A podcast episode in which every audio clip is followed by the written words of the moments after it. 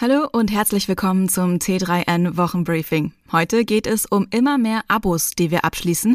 Außerdem begrenzt Tesla die Reichweite eines Kunden und Apple rät zum iPhone ohne Schutzhülle. Tote Spinnen werden zu Robotern. In deinem Arbeitsvertrag müssen nun mehr Informationen stehen.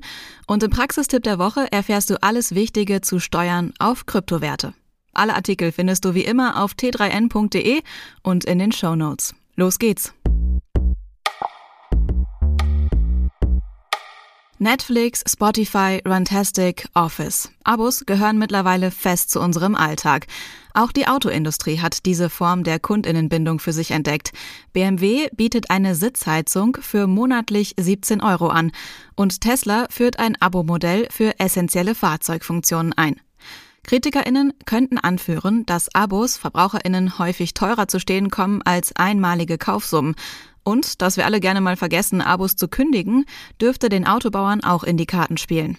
Kurzum, für Kritik gibt es also durchaus Anlass. Aber Abo-Modelle haben sich nicht ohne Grund in vielen Branchen durchgesetzt. Abo-Fallen wie beim guten alten Jamba Spar-Abo werden immer seltener, der Verbraucherschutz immer besser. Auch die Flexibilität, die Abonnements mit sich bringen, kommt den Kundinnen entgegen.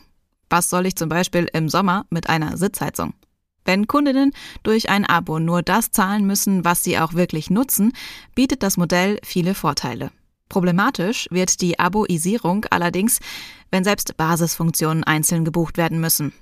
Aber solange die Autokonzerne nicht demnächst Lenkrad oder Bremse nur im Abo anbieten, kann dieses Modell durchaus für Hersteller und Kundinnen Sinn ergeben. Diese Geschichte ist nicht erfunden. Ein Mann aus dem US-Bundesstaat North Carolina kauft ein Tesla Modell S60, Baujahr 2013. Nach ein paar Monaten meldet sich der Support des Herstellers. Man habe einen Konfigurationsfehler im Fahrzeug gefunden.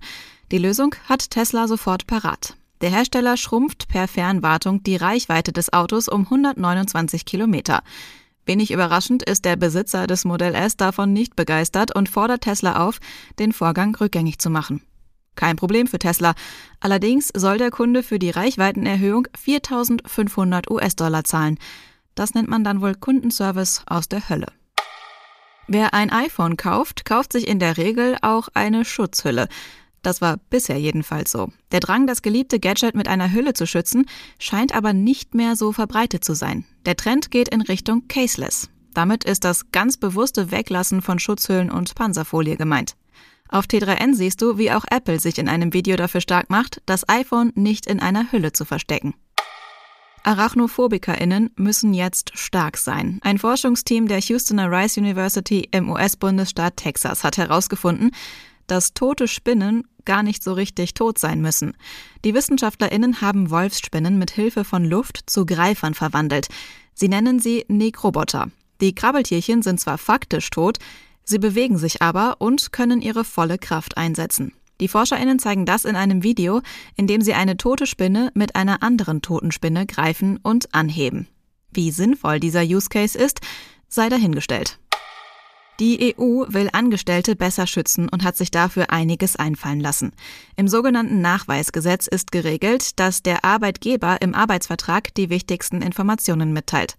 Nun wird diese Auskunftspflicht erweitert, und zwar nicht nur für Neueinstellungen. Was künftig im Arbeitspapier stehen muss, haben wir bei T3N für dich zusammengefasst.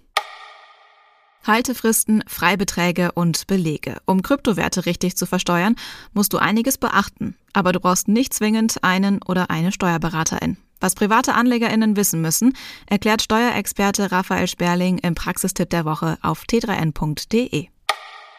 Das war das T3N Wochenbriefing. Hab eine gute Woche und bis zum nächsten Mal.